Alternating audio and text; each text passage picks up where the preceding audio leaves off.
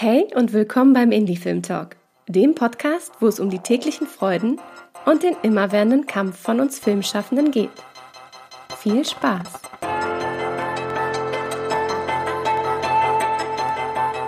Diesen Podcast gibt es nur durch dich. Damit es noch lange Indie Film Talk Content gibt, unterstütze uns mit einem Abo deiner Wahl bei Steady oder einmalig über PayPal. Die Links dazu findest du in den Show Notes. Danke dir. Und jetzt viel Spaß mit einer neuen Folge vom Indie Film Talk Podcast.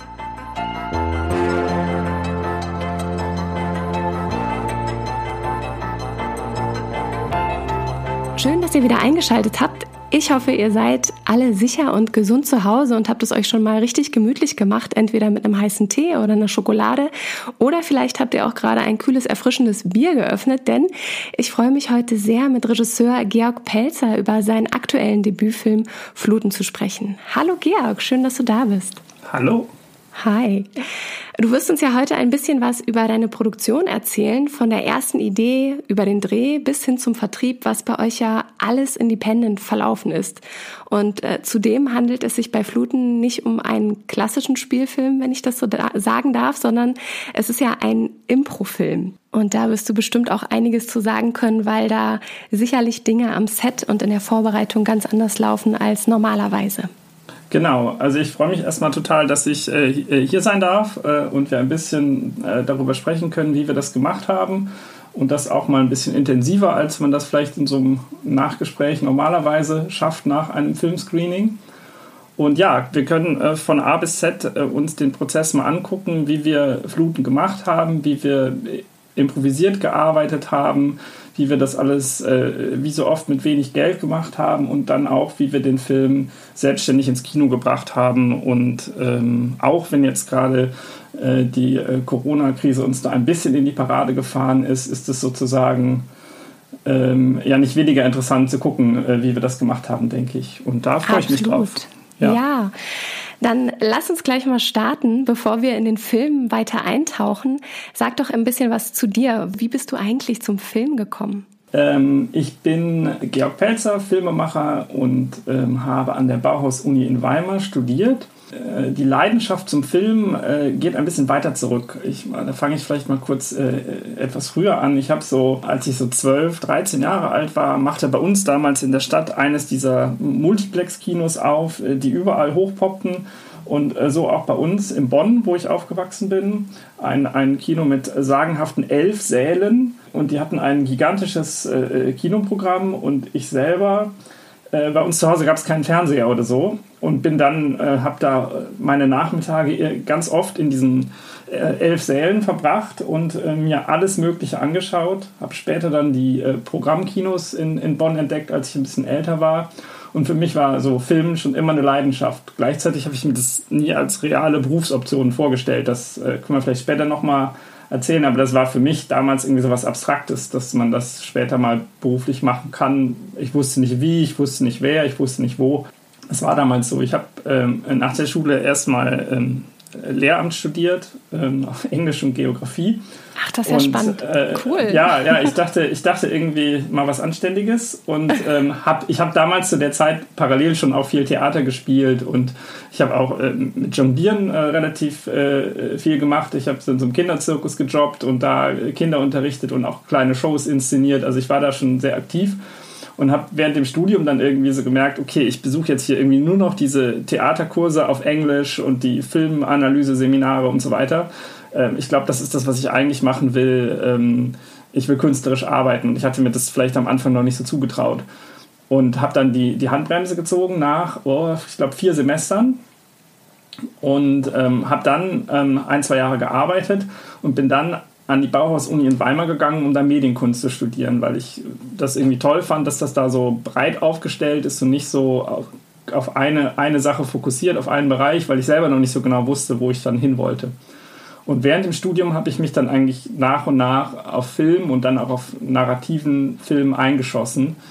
Ähm, und so kam das dann. Also ich habe zuerst eher so experimentellere, kurze Sachen gemacht, dann vielleicht so ein bisschen in Richtung absurdes Theater und dann wurde es narrativer. Ich habe einen Kurzfilm gemacht, der heißt Neverland Now, der so 20 Minuten lang ist und die Geschichte von zwei Freundinnen erzählt, die an ihrer Freundschaft so ein bisschen, mit ihrer Freundschaft zu kämpfen haben und es, sich so ein bisschen voneinander lösen müssen, um weiter äh, für sich im Leben zu kommen. Und ähm, das war dann mein, mein Bachelorabschluss auch in Weimar. Und dann habe ich auch zu der Zeit angefangen, im Theater in Weimar erst zu hospitieren und dann auch als Regieassistent in mehreren Produktionen zu arbeiten und habe da nochmal so eine bisschen andere Arbeitsweisen kennengelernt.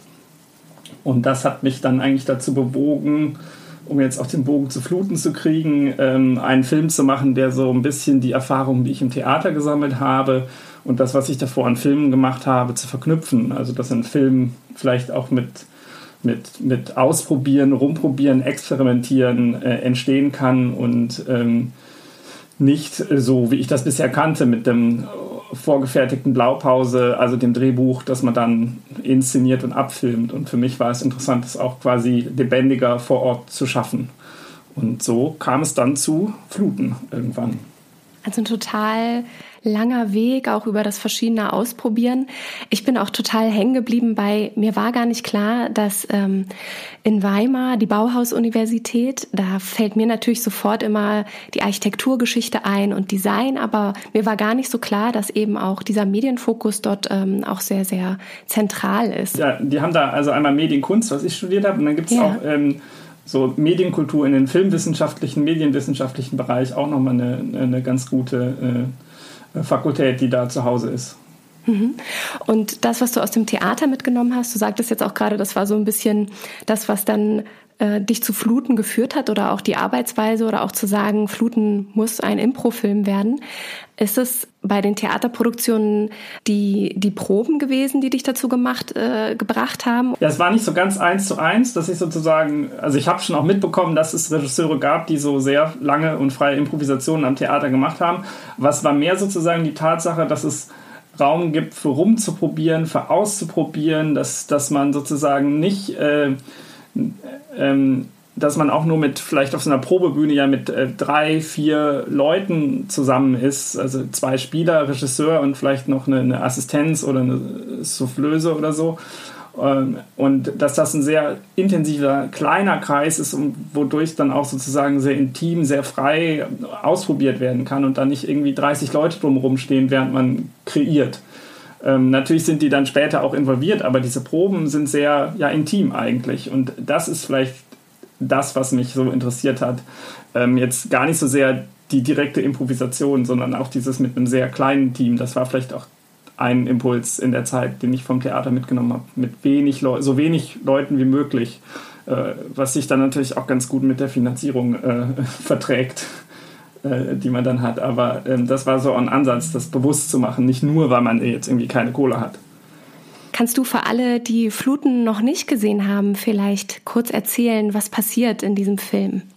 Ja, wir begleiten Jonas, einen jungen Mann, der ähm, offensichtlich eine Zeit lang in einem Hamburger Startup gearbeitet hat und da jetzt äh, gerade äh, frisch ähm, rausgeflogen ist. Wir wissen nicht genau warum. Er hat äh, das seiner Freundin noch nicht erzählt, die gerade in ziemlichen Stress steckt, weil sie kurz vor dem Jura-Staatsexamen steht und da wahnsinnig unter Strom und unter Druck ist und so ein bisschen unter dem Vorwand, um sie zu schützen. Und ähm, so kurz vor den Prüfungen äh, sagt er ihr das erstmal nicht. Ähm, verbringt seine Tage damit, Tag ein, Tag aus, mit der U-Bahn durch Hamburg zu fahren.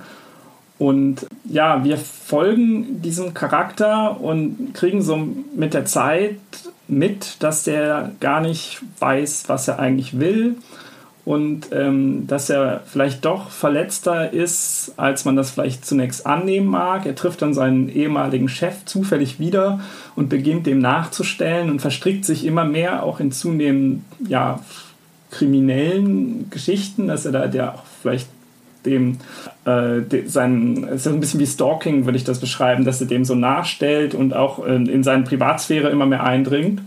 Man hat da so einen etwas rätselhaften Charakter in der Mitte dieses Films, dem man so ein bisschen ausgeliefert ist als Zuschauer und ähm, folgt dem dann und wie er sich immer weiter verzettelt. Für mich war es eine totale Wonne, diesen Film zu sehen, weil ich das Gefühl hatte, ja, man wird total eben wieder in die Sommerwelt reingeholt. Man ist draußen, es wird gefeiert, es gibt eine Hausparty und gleichzeitig wie du schon sagtest, beobachten wir Jonas und äh, können auch gar nicht so richtig hören, was er denkt, weil er einfach ähm, ziellos umhertreibt und wie du schon sagtest, immer mehr auch äh, in, ja, in eine Welt abdriftet, wo er kriminell wird oder auch einfach so einem gewissen Wahnsinn sich überlässt und äh, das auch noch gespickt mit echt sehr überraschenden Wendungen bis, bis zur letzten Minute.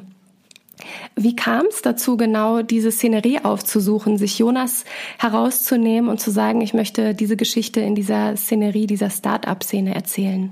Ich hatte, also das, das Buch ist so ungefähr 2015 geschrieben worden ähm, und ich hatte in der Zeit äh, mich so ein bisschen beschäftigt mit Gefühlen des, der Überforderung, äh, so angesichts eines vielleicht äh, wahrgenommenen Wettbewerbs Drucks in der Gesellschaft, so in der Generation zwischen 20 und 30-Jährigen.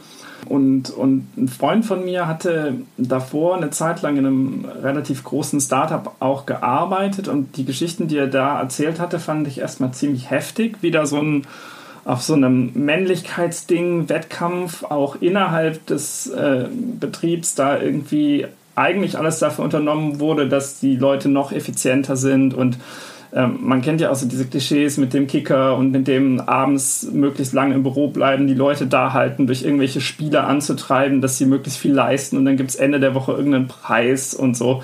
Äh, wer diese Woche die meisten Kundengespräche hatte, irgendwie solche Sachen. Und da hat er relativ viel von erzählt.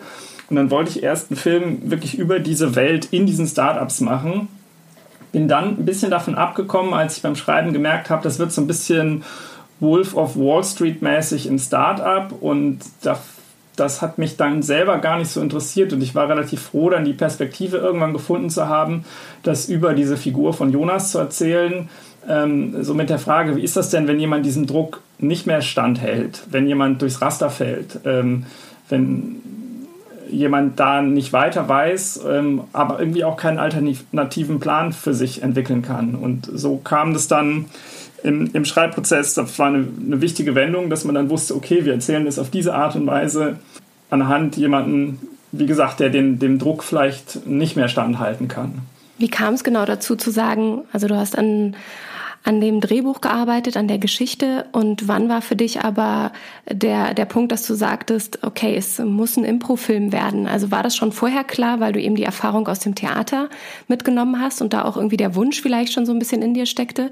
Oder hat sich das erst sehr viel später ergeben?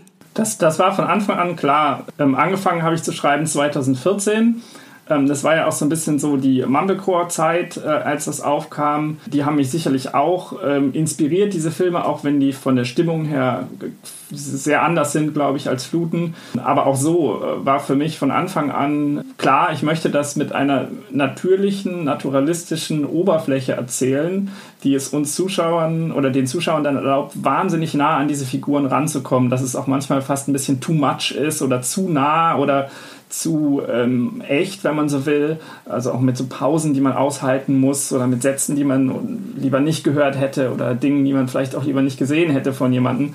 Und dass man äh, das erzeugt, dass das so einen gewissen Sog erzeugt. Also die Kamera ist auch äh, dokumentarisch, ganz frei, kreist äh, immer wieder um diese Figuren rum und ist auch sehr eng an den Hauptfiguren. Also erlaubt uns selten irgendwie mal so einen Schritt zurück, so eine totale, dass man mal ausatmen kann. Das gibt es in Fluten nicht.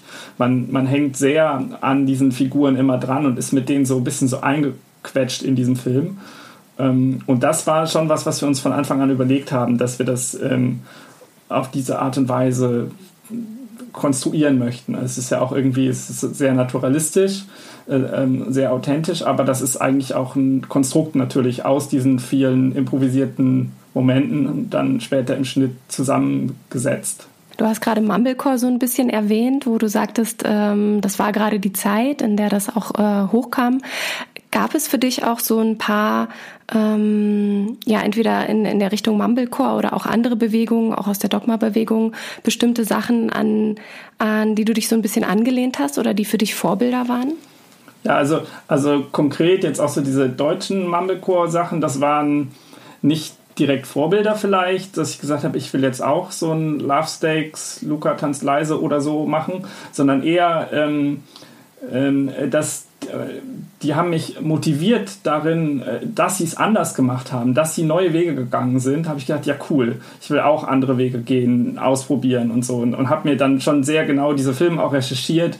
Also ich weiß noch, dass ich irgendwann bei Love Stakes auf der Facebook-Seite immer geguckt habe, gibt es irgendwelche Set-Fotos, was man mal sieht, wie viele Leute, die hinter der Kamera waren. Ach krass, der hat die Kamera echt alleine gemacht und solche Sachen. Also ich habe das schon auch in der Zeit irgendwie versucht dann rauszukriegen, ja, wie haben sie es denn konkret gemacht, welche Position hatten die besetzt? Und dann gab es natürlich die Manifeste, die sie da, äh, also zum Beispiel Axel Ranisch hat das ja auch ähm, damals, ich glaube, das sehr gute Filme, Manifest und äh, die Fogma-Regeln und so, das, das gab es ja alles. Und das hat mich total motiviert, das mal anders zu probieren, auch wenn ich jetzt sozusagen schon wusste, ich will in der Sache vielleicht ein bisschen was anderes als ähm, also für mich haben diese Filme, die ähneln sich auf eine gewisse Art und Weise. Sie werden ja auch manchmal so als Berlin-Filme bezeichnet und die so irgendwo zwischen Drama und Komödie angesiedelt sind. Und ich wusste für mich, ich will was anderes machen, aber ähm, es hat mich sehr motiviert. Und vielleicht konkretere Vorbilder wären dann, ja, zum, also Victoria habe ich in der Zeit natürlich, muss man vielleicht auch noch erwähnen, da ist ja auch sehr viel improvisiert, das habe ich auch mit Begeisterung verfolgt.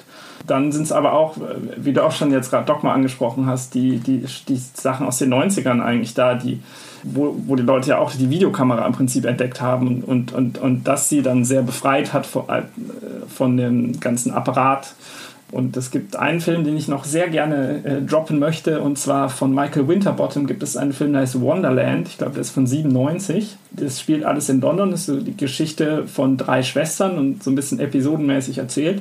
Und die haben komplett im laufenden Betrieb in London gedreht, ohne irgendwelche Absperrungen, ohne Rücksicht auf Persönlichkeitsrechte auch und haben das einfach gemacht. Sind in so eine Bingo-Halle rein, haben da gedreht, sind, haben in den in, in Kneipen gedreht, auf der Straße hat, tut so eine Frau minutenlang so, als ob sie gerade die Wehen einsetzen und hofft, dass irgendjemand ihren Taxi holt. Und das haben sie einfach gemacht und so ein bisschen versteckte Kameramäßig oder auch mit ganz offen ähm, sichtbarer Kamera, aber trotzdem mitten im realen Leben diese Szenen gemacht. Äh, sehr wild eigentlich. Ich habe die Anekdote gelesen, dass sich irgendwann der Cutter äh, selber entdeckt hat im Hintergrund in einem Pub oder so, äh, als er den Film geschnitten hat.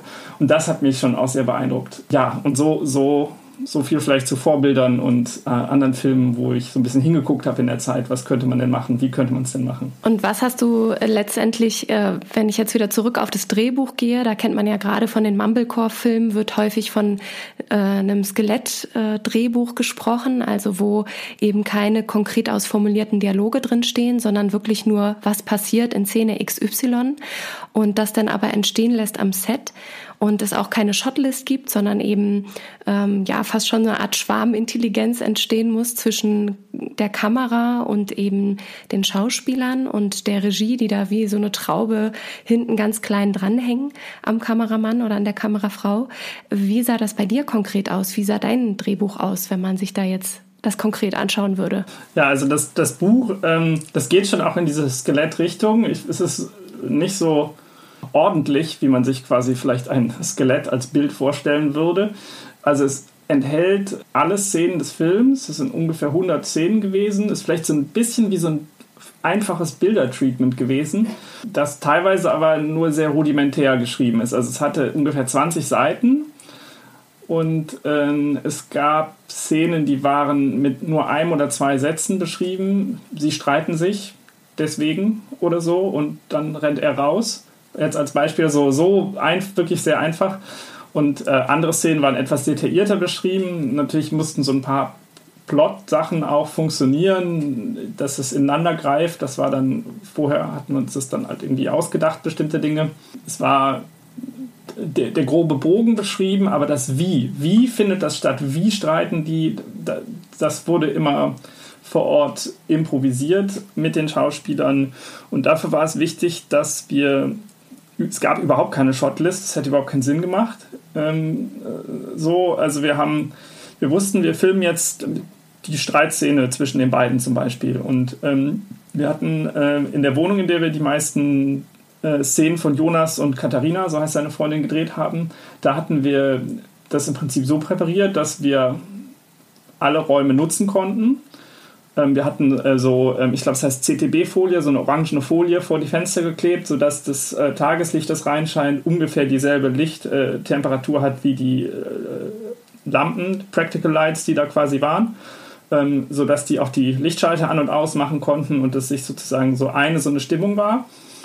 Ähm, und dann konnten sich die Spieler auch komplett frei in dieser Wohnung bewegen. Also wenn jetzt einer entschieden hat, ich gehe mal kurz in die Küche, weil mir ist gerade danach, musste sich der Kameramann entscheiden, ähm, äh, gehe ich mit, gehe ich nicht mit. Und ähm, ja, so frei war das. Und deswegen waren wir auch quasi außer Kamera und Ton, während wir gedreht haben, nur die Regieassistenz und ich im Raum. Dann haben wir uns meistens irgendwo versteckt, hinter einem Sofa oder an, in der Ecke oder so und ähm, haben von da aus dann, ich hatte so einen kleinen Monitor, ähm, das Bild gesehen, aber ähm, den Ton habe ich halt nur gehört, was im Raum ist, so und ähm, habe von da aus dann so vom Spielfeldrand, sage ich mal, äh, ab und zu was reingeworfen ähm, und so war das dann. Achso, noch eine Sache. Wir haben dann, um nochmal kurz äh, zu erläutern, wie, wie lief denn dann so die so eine Szenenarbeit oder so ab zum Beispiel. Also wir haben dann, wir wussten, okay, das ist jetzt dieser Streit hier und dann haben wir den gesamten Vorgang, so wie er im echten Leben vielleicht passieren würde, gemacht. Er kommt nach Hause, zieht sich die Schuhe aus, holt sich was zu trinken und wie war dein Tag? Und dann schaukelt sich das langsam so hoch, bis es dann vielleicht zu einem Punkt kommt, wo dieser Streit sich entzündet und ähm, das dauert dann vielleicht auch mal 20, 25 Minuten, was äh, auch für die äh, Kollegen am Ton ähm, ähm, durchaus eine Herausforderung war, A, nicht zu wissen, wer redet als nächstes äh, und B, das einfach so lange die Angel zu halten und da immer wach zu sein. Ähm, und für die Kamera sowieso. Ähm, gleichzeitig hat das aber auch alle, weil man nie wusste, was als nächstes passiert, waren auch alle immer irgendwie so wach, weil ständig sozusagen Premiere war. Es hätte, konnte immer irgendwas Neues passieren, wo, was man vorher nicht geahnt hätte und da war so eine, so eine große Wachheit eigentlich die ganze Zeit am Set. Mhm, gerade auf, aufgrund der Länge der Szenen, was man ja auch häufig kennt, eben aus Impro-Szenen, dass man sich die Zeit wirklich nimmt, die Echtzeit äh, und da natürlich dann auch die anderen Departments wie Ton und Kamera mächtig zu schwitzen haben. Gab es äh, trotzdem mh, mm, Wiederholungen? Also hast du häufig dann genau wie jetzt der Streit zwischen Katharina und Jonas das wiederholt oder hast du das eher äh, nicht gemacht, weil du sonst das Gefühl hättest, es hätte sich irgendwie abgespielt? Ja, ich wollte immer so es gibt so zwei, zwei Tendenzen. Das eine war, ähm, man hat das dann doch nochmal irgendwie, wenn man was gefunden hatte, so oder so ähnlich gemacht. Wohl wissen, dass es vielleicht so ein bisschen ein Abklatsch von der Version davor ist, aber dann hatte man vielleicht nochmal ein, zwei Schnittbilder und konnte das dann im, im äh, Schnitt entsprechend zusammenbasteln. Ähm, das haben wir manchmal gemacht, aber oft habe ich versucht, irgendwie dann nochmal was ganz anderes zu probieren, ähm, um einfach nochmal zu gucken, was wäre denn, wenn man es wenn nochmal ganz anders aufzieht. Und ähm, es war nicht immer ganz leicht, sich von dem dann zu lösen, was man gerade gefunden hatte, haben wir auch festgestellt. Also da musste man dann schon manchmal hart dagegen arbeiten oder manchmal haben wir dann auch gesagt, nö, uns gefällt es jetzt, ähm, dann, dann verfeinern wir das vielleicht jetzt eher noch oder dann war es das vielleicht auch manchmal nach zwei, drei Takes. Ähm, dann muss, muss dann auch gar nicht das irgendwie zwölfmal machen, sag ich mal. Ich gehe noch mal zwei Schritte zurück. Wir waren quasi beim, beim 20-seitigen Drehbuch und der Verknappung der Szenen und äh, sind quasi direkt in den Dreh gesprungen. Wie lief es vorher ab? Wie hast du deine Schauspieler und Schauspielerinnen gefunden? Wie hast du dein, dein Team zusammengefunden? Ich erinnere mich, dass du auch ähm, bei unserem Vorgespräch gesagt hattest, das kleine Team, das ist so wichtig, mit kleinem Team zu arbeiten oder auch vorhin meintest, dass das eine ganz andere Intimität bekommt. Wie hast du deine Leute und deine Schauspieler gefunden? Ja, also ich war zu der Zeit ähm, an, an, der Bauhaus-Uni, ist ein Studentenfilm im, im, im, besten Wortsinne sozusagen und ähm, habe, ähm, mir war relativ früh klar in dem Prozess, dass ich das mit Fabian Kläuber in der Hauptrolle machen möchte. Ähm, ich kenne ihn seit wir vielleicht 12, 13 Jahre alt sind. Wir sind zusammen zur Schule gegangen, haben zusammen Schultheater gespielt. Er ist Schauspieler geworden, ähm, ich Filmemacher und habe mit ihm, mit ihm hatte ich vorher auch schon äh, zwei, drei kleinere, äh, kürzere Filme gedreht. Und deswegen ist er auch schon in dieser frühen Phase, als wir äh, oder ich äh, die, das Buch geschrieben habe, ist er an Bord gekommen. Ziemlich schnell kam auch Laura Mangels, die Produktionsleitung dazu, die zu der Zeit damals in Lüneburg Kulturwissenschaften studiert hat. Und wir drei waren so ähm, ziemlich lange, eineinhalb Jahre, das Gespann, die das Projekt so vorangetrieben haben. Ähm, in der Anfangsphase habe ich geschrieben und die haben mich gefeedbackt, Ideen eingebracht und so habe ich die Geschichte weiterentwickelt. Da haben wir jetzt ja geredet. Aber dann, vielleicht von der Produktionsseite aus auch, ähm, war, als das Buch eine gewisse Reife hatte, dann irgendwann klar, ja, jetzt wird es ernst. Ähm, wir machen das, wir ziehen das durch, wir wollen das wirklich drehen. Vorher hatte das so ein bisschen so manchmal so einen fiktiven Charakter. Ja, ich schreibe da an dieser Geschichte, aber dann war irgendwann klar, ja, das wird jetzt ein echtes Projekt. Und dann war A die Frage Geld. Ähm, wir brauchen natürlich, äh, obwohl wir wussten, dass wir ähm, nicht an, mit unseren 20 halbfertigen Seiten sozusagen große Chancen für äh, die normalen Filmförderungen und klassischen Wege hatten ähm, und wir auch gar nicht Lust hatten, so viel Zeit mit ein, zwei Jahre mit der Finanzierung zu verbringen, haben wir gesagt, okay, wir versuchen es mit so wenig Geld wie möglich zu machen. Das war so die eine Überlegung. Und die andere war dann klar, wir brauchen Leute, die auf so eine Art von Projekt Lust haben, die auf improvisiertes Arbeiten Lust haben ähm, es war klar, dass wir das in Hamburg drehen wollen. Ähm, Fabian war zu der Zeit in Lüneburg am, am Haus Schauspieler. Und ähm, dann hatten wir in Lüneburg unsere Basis und hatten Hamburg sozusagen uns ausgeguckt als Stadt mit einer glaubhaften Startup-Szene. Und ja, haben dann rumgefragt. Also der Kameramann Christoph Hertel kam früh an Bord, der mit mir zu der damaligen Zeit in Weimar studiert hat und vorher eher dokumentarische Arbeiten gemacht hatte, was perfekt war für äh, uns. Und ähm, weil er sich auch zugetraut hat, das wirklich alleine zu machen. Das war eine Entscheidung von ihm, dann ohne Assistent quasi ähm, das alles zu machen. Ähm, wichtig war auch noch Stefanie Hübner, die ähm, vorher schon in Produktionsfirmen in Hamburg gearbeitet hatte und uns dann in der Produktionsleitung auch noch unterstützt hat. Und es waren, kamen noch so zwei, drei andere Leute dazu, dass wir so ein kleines Produktionsteam von vielleicht sechs, sieben Leuten hatten, mit dem wir das meist gestemmt haben. Du hast gerade auch ähm, ja, einmal erzählt, wie kam euer Team zusammen. Jetzt musste ich auch äh, daran denken, wie Habt ihr euch vielleicht im Vorfeld auch als Team zusammengefunden, gerade was die Proben vielleicht angeht? Also hat äh, die Improvisation wirklich vor Ort am Set stattgefunden oder hast du dir mit den Schauspielern und Schauspielerinnen und vielleicht dem Kameramann erst auch mal deine Zeit genommen, irgendwie so ein, ja, irgendwie wie so, wie so ein, ähm, äh, wie, wie so ein Team zu werden, so was. Bootcamp ja, oder sowas, ne?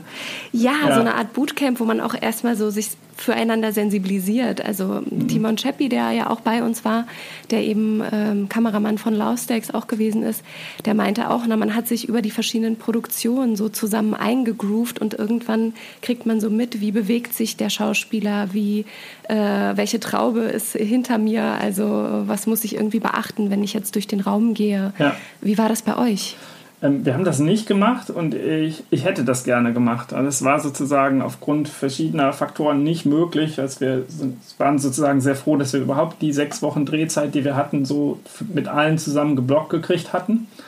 Aber ähm, äh, wenn ich nochmal das Projekt oder so ein Projekt machen würde, würde ich das auf jeden Fall versuchen. Bei uns war es dann eher so, dass, dass so die erste Woche äh, vielleicht diese Funktion übernommen hat, wo man sich kennengelernt hat, wo man auch mal so richtig daneben gelegen hat in der Improvisation und man haben wir 20 Minuten zusammen gekocht, äh, so in der Szene, die Spieler haben gekocht und ist einfach gar nichts passiert und dann hat man so ein paar so Sachen, wo man merkt, okay, wie muss, müssen wir das machen, wie können wir uns für uns die Szenen lebendig machen. Das haben wir dann in den ersten Tagen rausgefunden. Wir haben quasi alle Szenen, die in der Wohnung zwischen den beiden spielen, am Stück in den ersten 10, 12 Tagen gedreht und hatten also ein bisschen so eine abgeschlossene Situation, bevor wir dann mehr und mehr größere Szenen auch draußen gedreht haben. Haben das quasi da so ein bisschen gehabt, äh, aber nicht als extra, extra Termin sozusagen. Weil wir haben alles, also wir haben dann nur äh, vorher Gespräche gehabt mit den einzelnen Darstellern, wie wir die Rollen vorstellen oder wie sie sich die Rollen auch vorstellen, aber es gab keine Proben in dem Sinne. Es gab dann Kostümproben natürlich, das half den Spielern auch sehr, sich da nochmal so einzufinden. Aber wir haben uns da schon auch alle so ein bisschen ins, ins Wasser geschmissen, wenn man so will. Man könnte auch sagen, wir haben schon die Proben mitgefilmt. Also, dass man sagt, gesagt, ja, okay, das muss jetzt nicht der erste Take super werden, aber oder die ersten Tage, aber wir haben die Kamera von Anfang an dabei. So könnte man es vielleicht auch beschreiben. Euer Bootcamp war sozusagen die Wohnung von den beiden, wo ihr erstmal die Sachen eingefangen habt, wo es sich um Katharina und Jonas dreht. Ein bisschen schon, ja. Ja, äh, du hast gerade gesagt, äh, ihr habt es dadurch eben äh, lebendig gehalten, dass ihr auch erstmal euch für die erste Woche die Zeit nehmen konntet, auch so ein bisschen zu spüren, wie, wie funktioniert Jonas, wie funktioniert Katharina oder wie funktioniert es mit uns im Team. Ähm, wie habt ihr das lebendig gehalten, gerade auf größeren Szenen? Ihr habt ja zum Beispiel eben direkt in einem Club gedreht mit vielen, vielen Leuten, vielen Komparsen. Ja. Wie habt ihr das realisiert, dass das auch mit, mit so einer großen Menge an Leuten gut klappt? Ja, also es gibt, es gibt, es gab sozusagen zwei Strategien. Das einmal ist, ist, ist sozusagen wirklich der Club. Das ist dann, ähm, das sind alles Statisten. Wir haben äh, im Molotow äh, auf der Reeperbahn in Hamburg drehen können. Und zwar für gerade mal, ich glaube, vier Stunden konnten wir da rein und mussten, wer den Film schon gesehen hat, weiß, das ist eine siebenminütige Sequenz oder so, sehr groß angelegte Intensiv Szene. Und, ja, und das haben wir alles quasi in vier Stunden nur äh, drehen können.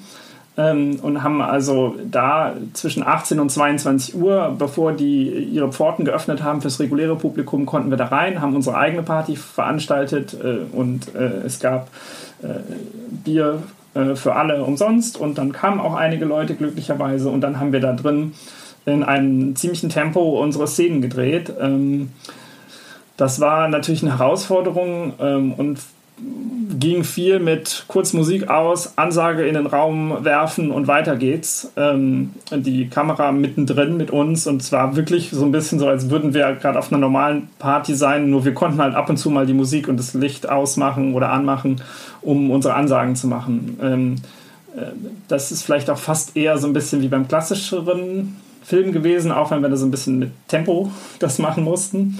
Ähm, die andere Arbeitsweise war, dass wir uns, äh, wie in den U-Bahn-Szenen, ähm, ins normale Hamburger Stadtleben begeben haben. Und da konnten wir unseren kleines Team-Joker auch so richtig ausspielen, weil man hielt uns halt für so ein paar harmlose Filmstudenten oder so, ähm, die da irgendwas machen. Und dann sind wir halt in den U-Bahnen, also wir hatten schon Drehgenehmigungen, aber war halt ohne Licht, ohne, ne, nur ganz wenig und ähm, konnten da unsere Szenen mitten im, im fahrenden Betrieb drehen. Was da wart ihr wahrscheinlich wirklich nur zu viert, oder? Ja, manch, oder ich muss kurz überlegen, also manchmal schon ein bisschen mehr. Zwei Schauspieler, Kameraton ich, Regieassistenz äh, und dann noch ein, zwei Produktionsleute manchmal, weil wir mussten dann schon aufpassen, dass wir uns ab und zu Unterschriften geben lassen, wenn doch jemand im Bild war. Ähm, oder natürlich gucken, dass die Leute unscharf sind im Hintergrund, weil ähm, das, da wollten wir es schon absichern, ähm, dass wir das äh, später auch verwenden können. Ja, so war das so ein bisschen das andere, ne? dass man dann äh, wirklich mitten in der Stadt ganz klein und so dreht. Ja, genau. Völlig Gorilla-mäßig, ja. Ähm, wie kann ich mir das vorstellen, gerade äh, bei so, so viel Bildmaterial, was entsteht, einfach weil man sich auch die Zeit nimmt, weil man laufen lässt, weil man das auch einfach nutzt, damit das Team zusammenfindet, dass die beiden Schauspielerinnen sich einspielen können. Wie habt ihr das ähm, strukturiert für die Postproduktion. Also, dass man wirklich nicht die Übersicht verliert und irgendwie klar ist, äh, was wird auf jeden Fall im, im, im Film landen. Und du hast ja den Film selbst auch geschnitten. Wie hast du das für dich strukturiert? Ja, also den, den Film haben Eva Maria Arndt und ich gemeinsam geschnitten. Ähm, ja. Und äh, ursprünglich war es auch gedacht, dass sie das als Editorin quasi federführend und alleine macht. Und aufgrund der schieren Menge des Materials äh, bin ich dann mit eingestiegen. Und das hat sich für uns als die perfekte Arbeitsweise herausgestellt, weil es irgendwie zusammen sehr gut funktioniert hat. Wir haben tatsächlich, ähm, Eva war ja bei den Dreharbeiten nicht dabei und das Buch gab ja auch nur so einen relativ groben Anhaltspunkt.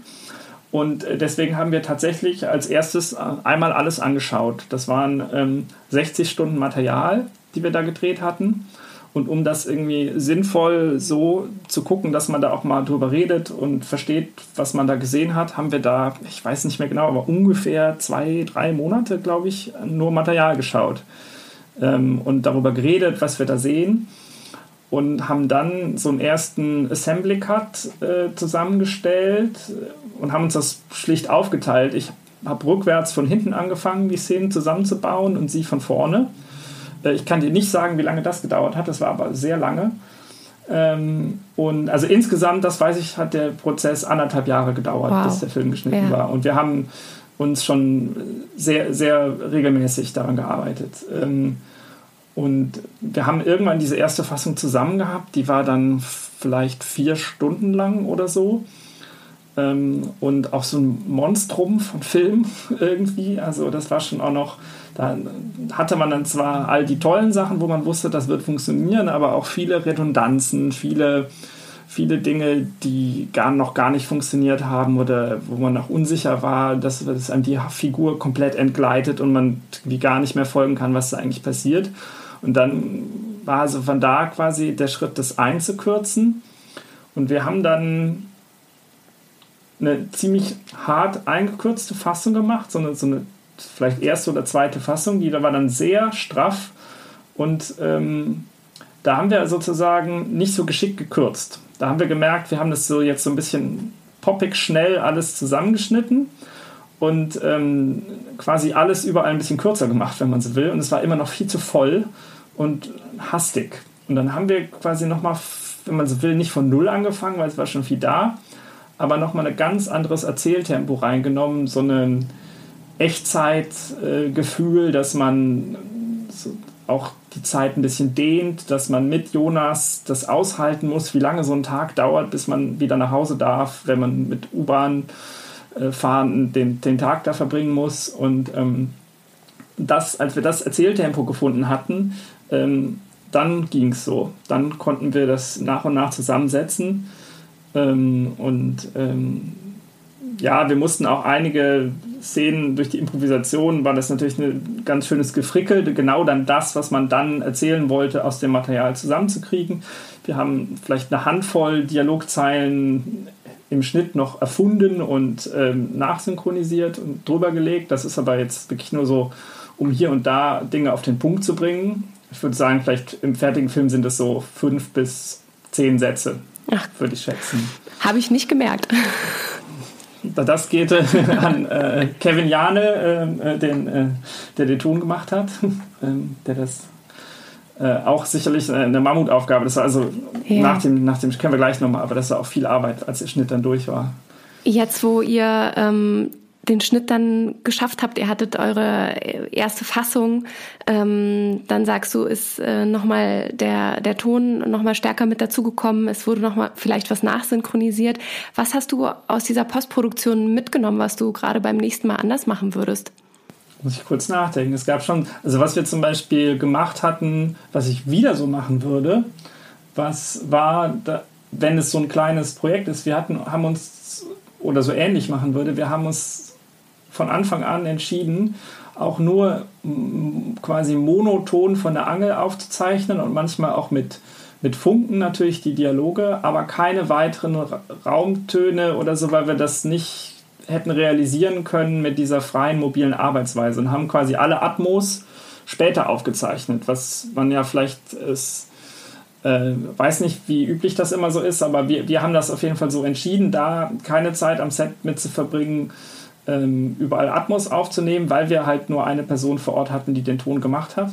Und ähm, das war sowas, das, das hat sich dann, da haben wir dann einen Tag konzentriert, das hätte man auch in den Dreharbeiten machen können, haben wir nicht geschafft, aber als man dann wusste, was man braucht, ist nochmal einer nach Hamburg gefahren, äh, Kevin, und hat da alles aufgenommen, ähm, was es brauchte, äh, U-Bahnen und was er dann wusste er schon vom Schnitt, was es noch braucht und hat das dann gemacht. Das fand ich irgendwie sehr effizient. Mhm dann ähm, würde ich, glaube ich, überlegen, ob man, wenn man das nochmal so ein Projekt macht, ob man mit dem Schnitt nicht noch früher beginnt. Also während den Dreharbeiten eigentlich schon, dass man diesen, wenn das irgendwie finanzierbar, organisierbar ist, diesen Assembly Cut eigentlich parallel zu den Dreharbeiten erstellt und äh, schon zumindest einzelne Szenen dann während des Drehs sehen kann, weil wenn man das erst alles so entwickelt, äh, dann hat man ja noch nicht so einen, den Halt, den einem ein Drehbuch bietet. Und das ist auch okay, das macht man dann später im Schnitt. Aber vielleicht ist es ganz cool, wenn man vor Ort ab und zu schon mal nochmal genauer guckt, wie Szenen in, in der Abfolge sind oder schon mal so einen ersten Eindruck kriegt. Das würde ich vielleicht mal probieren, ob das äh, auch was bringt. Dass man sozusagen nicht sich nochmal so intensiv die Zeit nehmen muss, alles nochmal zu sichten, sondern dass man pro Tag oder pro Woche irgendwie nochmal frischer sich die Sachen heranziehen kann, um dann schon zu ent entscheiden, wie es aussehen könnte. ja, irgendwie so. Also, dass man, wahrscheinlich muss man das dann doch nochmal alles gucken oder sehr genau gucken, aber ähm, dass man schon mal so so jemanden hat, der quasi, also e-, Eva hätte dann zum Beispiel irgendwo gesessen in der Nähe der Dreharbeiten und das ganze Material dann Tag für Tag vielleicht schon so erste Fassungen von den Szenen erstellt, nur um mal da mal reinzuschauen. Das hätte ich irgendwie ganz interessant gefunden bei der Arbeitsweise. Gab es bestimmte unerwartete Hürden, die dich überrascht haben oder die euch überrascht haben als Team? Meinst du allgemein oder jetzt auf eine bestimmte Phase bezogen? Gerne allgemein. Also wir kommen auch gleich noch auf euren Kinostart und natürlich der jetzigen besonderen Situation. Unabhängig davon sozusagen, was gab es innerhalb der Produktion für ja, Überraschungen vielleicht auch, die es auch erstmal zu meistern galt? Es gibt ja ständig ganz viele so konkrete Hürden wie das Motiv bricht weg und so weiter. Und jetzt müssen wir, wir hatten diesen Club, in dem wir eben, von dem ich erzählt habe, den hatten wir drei Tage bevor wir gedreht haben, hatten wir den noch nicht und so. Also solche Sachen kennt vielleicht jeder aus verschiedenen Produktionen, dass das immer so da ist. Aber wenn man mal so einen Schritt zurück macht und jetzt überlege ich gerade so ein bisschen, dass es auch mal so größere Hürden gab. Also wir haben eigentlich sehr viel positiven Vibe von verschiedenen Richtungen gehabt, dass Leute das eigentlich immer toll fanden, was wir da machen und äh, uns, uns ihre Räume zur Verfügung gestellt haben. Ähm, vielleicht im Nachhinein hätte man vielleicht auch gucken können, wir haben ja schon sehr stark reduziert, dass man da doch ein oder zwei Positionen mehr hätte ähm, haben können, ähm, um vielleicht auch die Regieassistenz, die einen Hammerjob gemacht hat, ähm, da zu entlasten. Weil äh, dass man das so ein bisschen doch ein oder zwei Positionen mehr vor Ort hat. Ähm, und dass dieser Schnitt, also ich, wir haben am Anfang ganz schnell losgemacht, wir hatten wenig Geld und viel Energie und dachten jetzt, das, da war so ein ganz großer Drive. Und ähm, nach hinten heraus, vielleicht ist es aber auch einfach äh, die Natur der Dinge, ähm, war nicht der Drive weg, aber es war ein ganz anderes Tempo. Also die Postproduktion hat ja dann irgendwie zwei Jahre oder noch länger gedauert. Und vorher haben wir irgendwie Anfang des Jahres entschieden, so wir machen das jetzt. Und Mai haben wir gedreht äh, und hatten da quasi den kompletten Dezember stand fast noch gar nichts. Und Mai war das komplette, die sechs Wochen Dreh, du hast den Film gesehen, ähm, in, in nur fünf Monaten hergestellt. Und ähm, manchmal glaube ich, also mit, mit ein bisschen, dass man sozusagen mehr Geld für die Postproduktion oder überhaupt Geld für die Postproduktion einplant und sich da äh, oder zumindest klar macht, dass da auch nochmal Anforderungen sind, ähm, um das dann hinten auch ein bisschen effizienter und zügiger oder auch zu gestalten oder auch auf mehr Schultern verteilen zu können, ist vielleicht so ähm, was, was ich da rausgezogen habe, weil das halt einfach sehr lange gedauert hat dann noch. Gerade der Kostenpunkt ist ja immer so ein Pro-Argument für Improfilme, zu sagen, ähm, was, was ja in dem Falle. Das finde ich toll, ja. dass der gleich reingereicht. Das finde ich überhaupt Genau, ich wollte es gerade, also das ist immer so der Mythos, der da drüber schwingt, aber an sich äh, würde ich das auch gleich revidieren wollen, weil auch zum Beispiel Timon Chappi immer sagte, das rechnet sich letztlich nicht, es ist auch trotzdem teuer, war ja aber früher trotzdem immer so der, ja, der große Aufhänger, mit wenig Geld einen Improfilm zu realisieren. Ähm, was würdest du sagen, war aber ähm, der, der große, große Vorteil äh, einem Improfilm gegenüber einem klassischen Filmprojekt? Also um das nochmal kurz mit dem Geld vorher zu sagen, also man kann ja auch an einem total toll ausgeleuchteten Profiset dann mit den Spielern improvisieren. Das ändert erstmal eigentlich gar nichts, finde ich. Mhm. Ähm, und, und umgekehrt kann man auch nur mit einem, wenn man mit dem Handy jetzt einen Film drehen will, äh, kann man das vorher skripten oder nicht äh, so. Ähm, ich weiß gar nicht, ob es da irgendwie Vorteile von Impro gegen. Das ist einfach eine andere Arbeitsweise. Also ich habe jetzt auch nicht das Gefühl, dass ich da irgendwie jetzt für immer drauf abonniert bin. Überhaupt nicht. Das hat mich total gereizt, das mal auszuprobieren. Aber ich kann mir genauso gut vorstellen, ähm, weil mich auch immer reizt, was komplett Neues zu machen. Jetzt was total komponiertes, stringentes äh, als nächstes zu machen. Ähm, ich sehe da sozusagen nicht aus der Sache heraus per se Vorteile, das eine oder das andere. Ähm, es gibt natürlich so Sachen, dass ähm, man am Set ständig Geschenke und Ideen äh, und, und hat und dass ständig irgendwas Neues passiert, was man vorher sich am, als Einzelner am Schreibtisch vielleicht in so einem Buch hätte gar nicht ausdenken können. Das ist zum Beispiel ein Riesenvorteil. Gleichzeitig muss man aber auch gucken, dass einem die Dramaturgie nicht flöten geht vor lauter tollen Ideen am Set ähm, und ähm, man da vielleicht sich auch zu sehr in das verguckt, Verzettelt. was im Moment bei ja. den Spielern toll angeboten wird, dass man da aber dann äh, im Blick behält, was man eigentlich erzählen will. Und das kann einem vielleicht auch mal durch die Lappen gehen, wenn man da selber so begeistert ist von dem, was sie da gerade machen, was ja auch toll ist. Ähm, das ist vielleicht noch so ein Unterschied einfach in der Arbeit. Ihr habt den Film auch eigenständig ins Kino gebracht. Ihr habt letztes Jahr äh, Premiere gefeiert bei den Hofer, bei den internationalen Hofer Filmtagen. Und ab wann kam für euch sozusagen der Punkt, das eigenständig in die, in die Kinos zu bringen?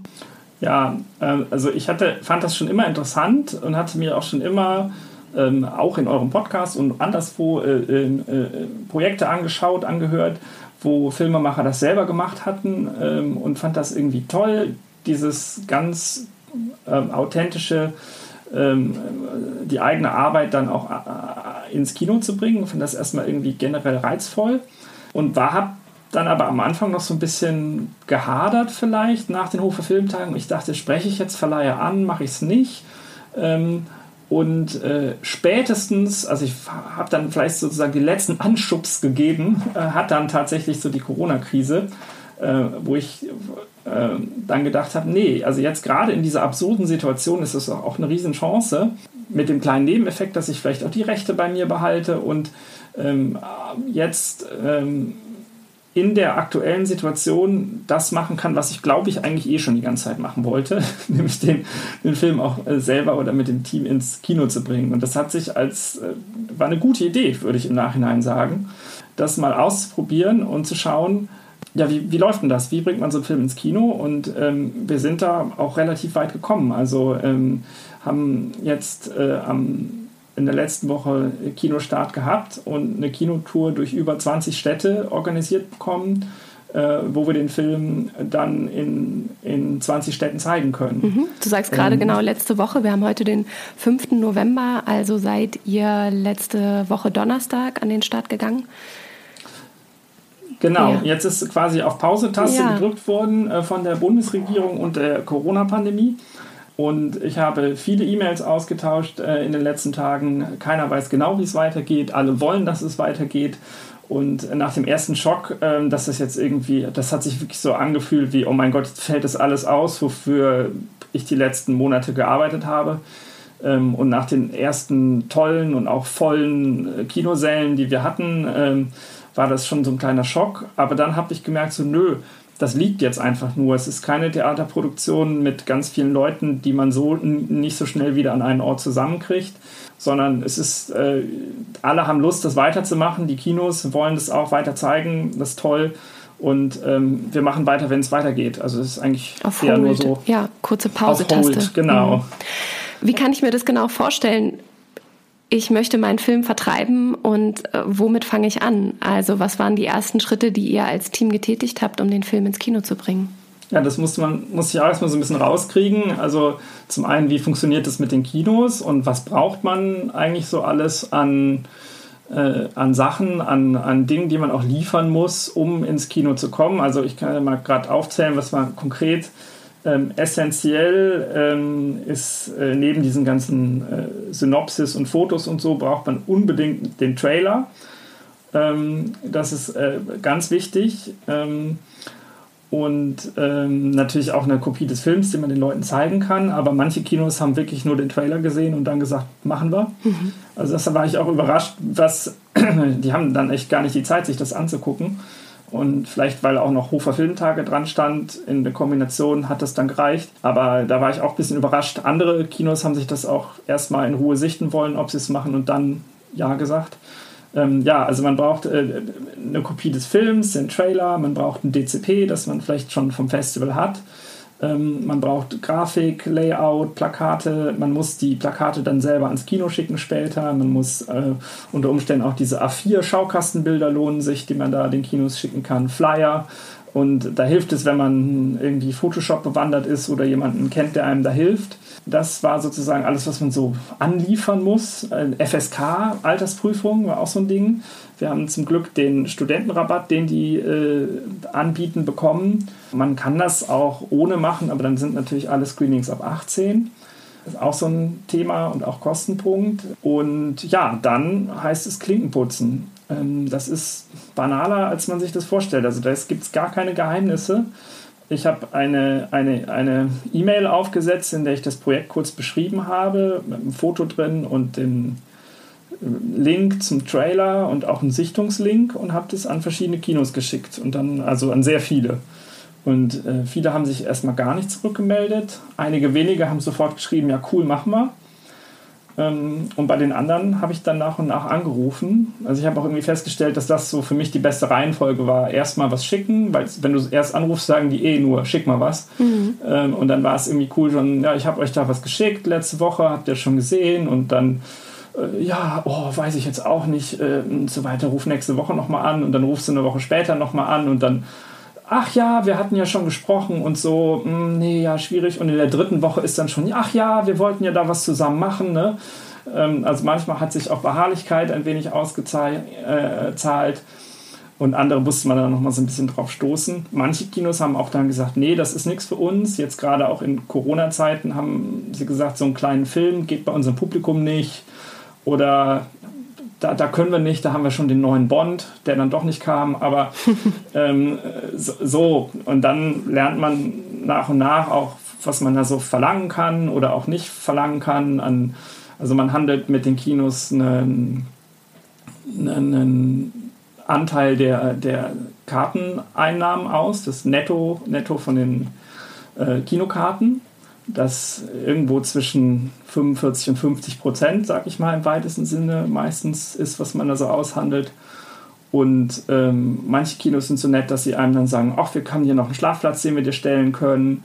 Oder ähm, äh, natürlich, äh, dann gibt es auch noch die äh, Mindestgarantie, dass man sagt, okay, ich kriege als äh, Filmvertrieb äh, mindestens so und so viel Euro. Also wir machen, sag ich mal, 50-50 vom Kartennetto, aber ich kriege mindestens, weiß ich nicht, 100, 200 Euro äh, oder so. Ist jetzt in Corona-Zeiten auch immer alles ein bisschen anders, weil die ähm, Saalgrößen ja äh, reduziert sind, also insgesamt viel weniger Umsatz auch nur gemacht werden kann. Das handelt man dann mit den Betreibern wirklich einzeln aus. In Berlin war es so, dass die eher eine Mindestgarantie haben wollten. Also es fühlte sich so ein bisschen eher so an, wenn du bei uns spielen willst, dann liegt das Risiko aber bei dir und im Zweifelsfall zahlst du dafür, dass dein Film bei uns läuft was zum Glück äh, bei uns mit dem ausverkauften Berlin-Premiere dann nicht so das Problem war, aber das fand ich auch irgendwie ganz interessant, dass man in der Hauptstadt ganz schön drum kämpfen muss um so einen Kinoplatz. Das heißt, du hast wirklich die verschiedensten Kinos angesprochen, einfach immer wieder nachgehakt, also wirklich auch dranbleiben, sich nicht sofort abschütteln lassen, sondern auch einfach damit rechnen, dass das ein großer Betrieb ist, der einfach immer mal wieder darauf angestupst werden muss, was sie da gegebenenfalls sonst Gutes verpassen und da auch keine Scheu zu haben noch eine Sache dazu vielleicht, man sollte auf jeden Fall auch gut recherchieren, wen man da anspricht vorher. Also und es sind, ähm, weil sonst spricht man irgendwelche großen Arthouse-Tempel, sag ich mal, an, die viel dieses europäische Arthouse äh, oder so zeigen für äh, Leute über 50, sag ich jetzt mal. Und dann ist vielleicht der Film, den man da hat, nicht das Richtige oder so. Also da sollte man so ein bisschen gucken. Ich habe schon vorher recherchiert, ähm, was die kleineren Verleiher so machen, was, was vielleicht vergleichbare Filme, äh, in was für Kinos die laufen. Und da habe ich angefangen, dass ich jetzt nicht einfach irgendwelche Kinos angeschrieben habe, weil die kriegen ja auch alle total viele Mails und dann ist das, glaube ich, effizienter, das so zu machen.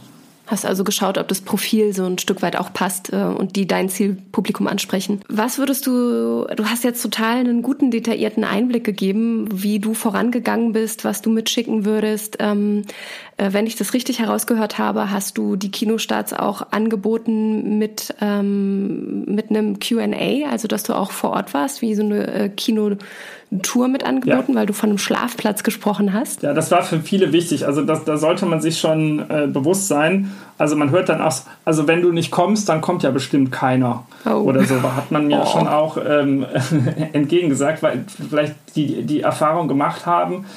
Ist ja, also in unserem Film spielt kein äh, deutschlandweit bekannter Schauspieler mit. Ich bin sicher kein bekannter Regisseur. Das ist ein Thema, das sehr breit ist und jetzt nicht irgendwie genremäßig nur auf, weiß ich nicht, Heavy Metal Fans zugeschnitten ist. Also das ist natürlich auch, hat es nicht leicht dann aufzufallen.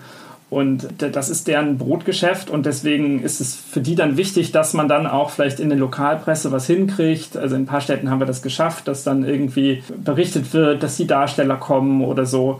Und ähm, sowas äh, ist gut für die, wichtig, weil dann können die das als Sonderveranstaltung bewerben. Auch manche sind da sehr engagiert, manche Kinos haben ihre eigenen Heftchen, in denen sie das nochmal rausbringen. Manche Kinos haben bei uns auch gesagt, ja cool, den zeigen wir auch mehrfach. Also da war das ähm, eher so Bonus. Zum Beispiel in, in München im Werkstattkino wird er, äh, wenn wir denn dann äh, wieder dürfen, mehrfach laufen. Und dem war das zum Beispiel gar nicht so wichtig, dass wir da persönlich kommen. Da hätte ich mich dann eher darauf gefreut, das in München vorzustellen, weil da auch Leute vom Team sind.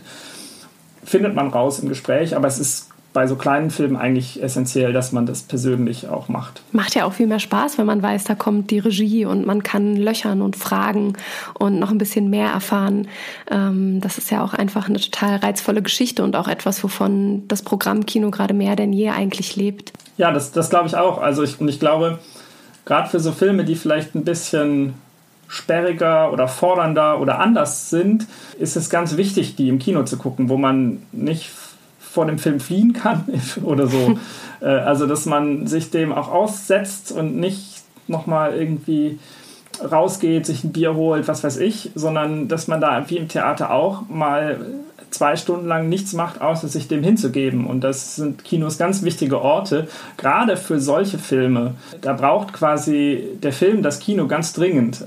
Das ist wichtig so. Da bin ich auch sehr bei dir. Ja, wie oft erwischt man sich manchmal zu Hause, wenn man was anschaut, dass man einfach sehr schnell abgelenkt ist und dass natürlich so der Kokon vom, vom Kino ähm, einen so einhüllt und dass man da dann auch wirklich sich komplett dem Film übergeben kann. Und deswegen vermisse ich auch sehr jetzt gerade wieder die Zeit, überhaupt ins Kino gehen zu können äh, oder auch auf den Festivals zu sein und auch neue Entdeckungen machen zu dürfen. Aber das ist ja hoffentlich, hoffentlich ganz bald auch wieder möglich. Wenn du jetzt so zurückschaust, gerade jetzt auf diese sehr intensive Zeit, die Kinos anzuschreiben, anzufragen, wo euer Film laufen kann, was würdest du sagen, was sind die Vor- und Nachteile, das selber in die Hand zu nehmen? Es ist einfach wahnsinnig viel Arbeit. Ob das jetzt ein Vor- oder Nachteil ist, kann vielleicht jeder selber bewerten. Kannst du sagen, wie, viel, wie lange du daran gearbeitet hast? Also hast du dir eine bestimmte... Zwei bis drei Monate mhm. jeden Tag. Ja.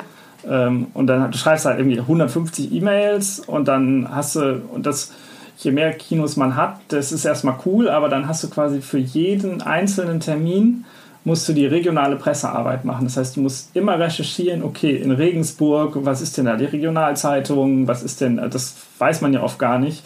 Ähm, gibt, und, und da immer gucken, wie kriegt man, und je mehr Screenings das sind, desto mehr von dieser regionalen Arbeit hat man dann auch und versucht irgendwie ähm, äh, Sender, Radiosender etc. anzusprechen und äh, ähm, das auch irgendwie zu platzieren.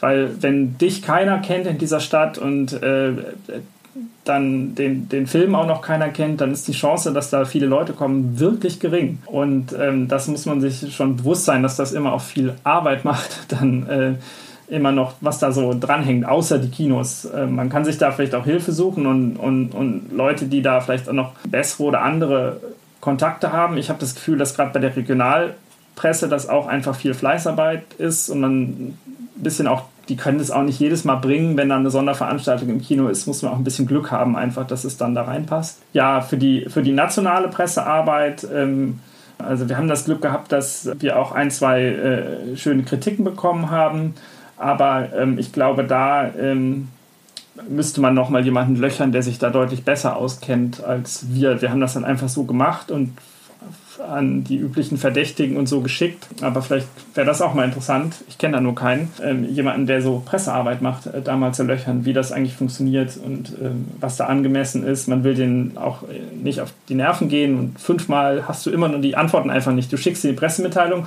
und dann musst du auch ein bisschen die Füße stillhalten und äh, wenn sie interessiert, schreiben sie es halt. Ne? Und, und da auch so ein bisschen zu sehen, wie das läuft, war interessant. Aber das weiß ich nicht, ob ich da jetzt sozusagen der, der beste Presseagent aller Zeiten für das, das heißt, Projekt war. Da, da, würdest du dir nochmal eigentlich den Austausch mit jemandem wünschen, der in der Öffentlichkeitsarbeit steht, mit beiden Füßen ganz Ja, man, man, weiß, man macht das alles so nach bestem Wissen mhm. und Gewissen und weiß dann nicht, war das jetzt gut, war das, hätte man viel mehr erreichen können, hätte man, oder war das eigentlich schon toll? Ist vielleicht aber auch nicht so wichtig, sondern, also, aber das ist, ist so ein bisschen für die, die das jetzt auch hier hören und vielleicht auch mal selber ausprobieren wollen, ich hatte nicht mehr die Zeit, mich da noch total gut darauf vorzubereiten, wie macht man eigentlich tolle Pressearbeit. Und ich glaube, wir sind tatsächlich ganz gut gefahren und haben ein paar schöne Veröffentlichungen jetzt gehabt. Aber ich würde empfehlen, macht eure Hausaufgaben, äh, holt euch oder holt euch Hilfe, wirklich jemanden, der das noch schon mehr Erfahrung hat. Genau, also falls das jemand hört, ihr könnt uns auch jederzeit schreiben und dann können wir euch auch mal miteinander verbinden. Dafür sind wir ja auch da. Also wenn es da äh, Bedarf gibt ähm, von eurer Seite oder sich jemand findet, der sagt, Mensch, Georg, ich kann dir da genau noch eine Antwort dazu liefern, dann meldet euch einfach bei uns. Ja, das ist, glaube ich, äh, einfach wichtig, dass man sich immer wieder bewusst macht, man muss da 20 Leute hinkriegen oder 50 Leute oder 100 äh, an dem Abend in das Kino. Und äh, äh wie macht man es? Das muss ja auch nicht nur über die Zeitung gehen, das kann ja auch über irgendwelche äh, Verbände oder, oder, oder, oder je nachdem, was für ein Film das ist, ne? Ähm, kann man sich da auch ganz andere Sachen überlegen. Aber das, man muss sich auf jeden Fall die Mühe machen, glaube ich. Also es ist schon auch Arbeit, da Leute hinzukriegen tatsächlich. Und jetzt hattet ihr letzte Woche eben euren großen Auftritt und das war ausverkauft. Erzähl doch mal ein bisschen, wie lief es letzte Woche ab? Ja, also ähm, das war schon toll. Ähm, wir, haben, wir, haben, wir liefen in, in Berlin, in Leipzig, in Lüneburg, wo der Film zum Teil gedreht wurde, und in Kiel.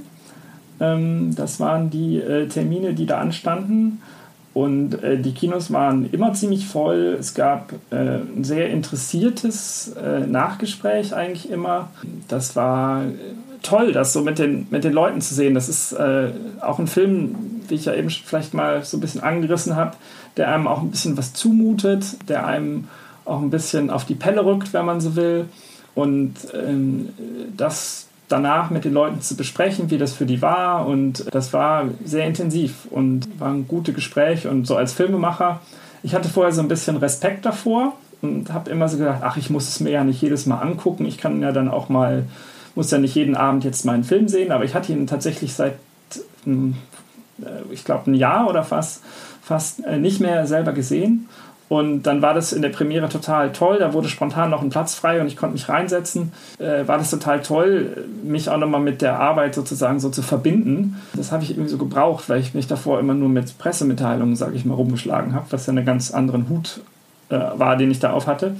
Und das war dann toll, so, so intensiv, auch nah an dem, was man eigentlich, warum man es ja eigentlich macht, zu sein und mit den Leuten sich darüber auszutauschen. Oder auch wenn dann in, in Berlin ist ähm, ein äh, Psychiater oder Psychologe, das weiß ich ehrlich gesagt nicht genau, aber kam nach dem Film zu mir und meinte, total spannend, er hätte total viel aus seiner Arbeit wiedererkannt und äh, fand das sehr präzise beobachtet. Ähm, wir haben das offensichtlich sehr gut getroffen, solche Fluchtverhalten und einige psychologischen Muster, die wir da abgebildet haben. Es war spannend, dann auch so die direkte Rückmeldung zu bekommen. Schön, ja, das glaube ich. Gerade äh, jetzt, wo man ganz lange seinen Film nicht dem Publikum so groß zeigen konnte, da jetzt wirklich zu merken, was da sofort auch für, für einen Dialog entstehen kann. Hast du noch was Bestimmtes im Kopf, was dich äh, aus den Gesprächen besonders berührt hat oder was vielleicht ein bestimmtes Thema war, was lange diskutiert wurde? Also zum einen ist immer diese Improvisation ein großes Thema, aber was mich wirklich berührt hat, äh, das war tatsächlich, war aber schon auf den Hofer Filmtagen. Da kam eine Zuschauerin nach dem äh, Film zu mir und ähm, die hat dann erzählt, dass aus ihrem Bekanntenkreis sie gleich zwei Fälle kannte, wo ein, in beiden Fällen war es ein Mann, äh, seiner Partnerin, Frau, wie auch immer, äh, nicht erzählt hatte, dass er den Job verloren hat. Und das auch in dem einen Fall für, ich glaube, fünf Jahre oder so aufrechterhalten wow. hat. In dem anderen war es ja. ein Jahr oder so. Und das hat mich dann schon umgehauen. Dass das, das, was wir uns da so ein bisschen modellartig, also wir haben das schon auch recherchiert vorher und wussten, dass es solche Geschichten gab. Aber ähm, das, was wir uns dann so als Versuchsanordnung äh, da aufgebaut hatten, dass das dann in der realen Welt so vorkommt und Leute so überfordert sind, dass sie da äh, nicht miteinander sprechen können äh, und dass das passiert, das hat mich schon, ja, das hat mich schon mitgenommen dann.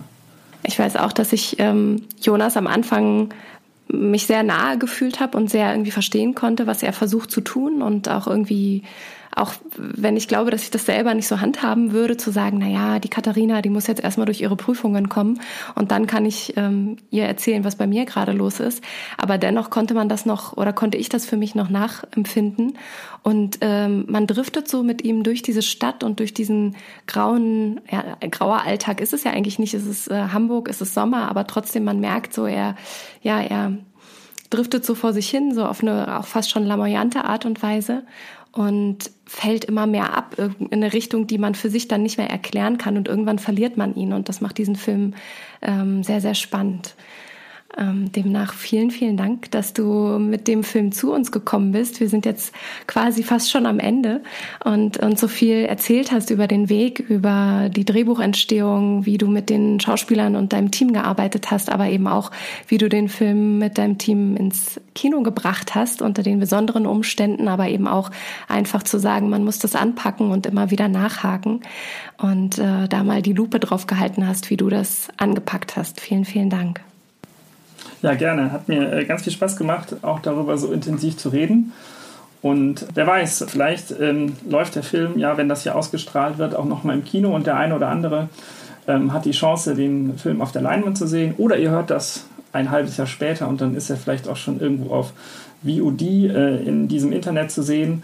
Also ich hoffe, dass er noch einige Zuschauer findet und äh, ja, habe mich total gefreut, hier so detailliert mal zu erzählen, wie der ganze Prozess war. Ja, sehr gerne. Gerne auch noch länger. Man kann ja, glaube ich, immer äh, noch weiter detaillierter über Sachen sprechen. Sag uns doch mal kurz, wir werden auch alles unter die Shownotes verlinken. Wo finden wir dich und wo finden wir Fluten? Ihr findet uns bei Facebook und Instagram und unsere Website ist fluten-film.de und meine eigene Website ist georgpelzer.com.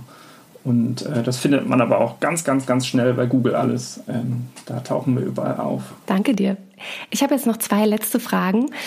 Eine Frage wäre am Anfang der Sendung habe ich noch mal so kurz gesagt, so, oh, wir haben jetzt was Neues und zwar vergeben wir eine Wildcard. Hast du jemanden, den du gerne mal aus deinem bekannten Schaffenskreis zu uns einladen wollen würdest? Ist dir jemand eingefallen? Ja, ich, also ähm, ich könnte euch ähm, Christoph Hertel vorschlagen. Das ist der Kameramann von Fluten, der ähm, zuletzt auch seine erste eigene Regiearbeit vorgelegt hat, in einem Kurzfilm, der noch viel theatermäßiger daherkommt, als es äh, äh, Fluten tut und ähm, soweit ich das weiß, auch äh, in den nächsten äh, Tagen oder Wochen bei Arte ausgestrahlt werden wird. Ähm, also das wäre sicherlich ein interessanter Gesprächspartner über. Sag nochmal, mit welcher, äh, mit welcher Produktion wird er bei Arte ausgestrahlt? Mit diesem, äh, mit diesem seinem Kurzfilm, mit der, wo er die Regie geführt hat, ähm, dessen Name mir der Film heißt, äh, Nach uns die Sintflut, nach mir die Sintflut, ah, ähm, okay. hat er jetzt auf dem Beyond Festival in Karlsruhe hat er einen Preis gewonnen. Und super, super äh, Kameramann, der sich in das Abenteuer Fluten gestürzt hat und auch keine Scheu hatte, mitten in der Innenstadt rückwärts loszurennen, mit dem, nach dem Motto, mich wird schon irgendeiner aufhalten, bevor ich hier in die Autos renne. Und ein, ein, ein, ein toller Mensch und auch Filmemacher, der äh, die Kamera hält, aber auch ähm, selber als Regisseur jetzt ähm, halt einen tollen Film vorgelegt hat. Und vielleicht wäre der was, äh, um mit ihm zu sprechen. Dann würde ich das mal sagen. Okay, Christoph, wir setzen uns äh, mit dir in Verbindung. Vielen, vielen Dank für den Vorschlag. Und dann bleibt mir eigentlich noch zu fragen, jetzt bist du ja wahrscheinlich auch noch immer mit Fluten in irgendeiner Form beschäftigt, aber gibt es vielleicht schon nächste Projekte, äh, an denen du dran bist oder wo wir dich demnächst auch wiedersehen können? Da kann ich noch nicht so viel erzählen. Es gibt ganz viele Ideen und äh, es ist ja immer so, dass so ein bevor man sich mit einem so einem Projekt verheiratet, so sag ich mal, wo man dann wieder mehrere Jahre ja wahrscheinlich äh, mit beschäftigt ist, genieße ich gerade so ein bisschen die Zeit, wo ich verschiedene Ideen noch anentwickle und äh, mit denen sozusagen noch ein bisschen äh, herumspielen kann und sie weiterentwickeln kann und das wird dann schon wieder kommen, dass der, der Zug losrollt. Äh, ich kann aber noch nicht so genau erzählen, ähm, was das für Sachen sind, weil die noch äh, nicht so weit sind. Aber es wird nicht unbedingt äh, äh, wieder ein Impro-Film sein, obwohl ich das toll fand. Also es klingt jetzt, soll jetzt nicht so klingen, als so bloß nie wieder. Ich fand es wirklich toll. Ich habe nur merke, wie ich schon wieder Lust auf was Neues habe und es noch so viele Dinge gibt, die man ähm, erzählen kann und Arten gibt, die man erzählen kann. Und äh, ja, bin da ganz gespannt, wo es mich hin verschlägt. Dann hören wir spätestens dann wieder von dir und bis dahin wünsche ich dir erstmal weiterhin viel Erfolg und dass äh, sobald die Hold-Taste wieder unlocked ist, dass euer Film gut anläuft und ihr ganz viele halb gefüllt gefüllte Kinoseele habt und da eben äh, mit den Leuten ins Gespräch gehen könnt und ähm, ja, alles gut anläuft und weiterläuft. Ja, das wünsche ich mir auch und äh, vielen, vielen Dank für das Gespräch hier. Danke, dann bedanke ich mich auch da draußen bei den Zuhörern natürlich und äh, den Unterstützern, äh, Unterstützern. Ihr findet uns wie immer bei Steady und äh, bei Spotify und natürlich jeder Podcast-App. Und in diesem Sinne wünsche ich euch noch einen wunderschönen Start in den Tag oder Nachmittag oder wenn ihr jetzt gleich zu Bett geht, dann natürlich eine gute Nacht. Und ich würde sagen, bleibt im Gespräch und wir hören uns ganz bald. Ciao!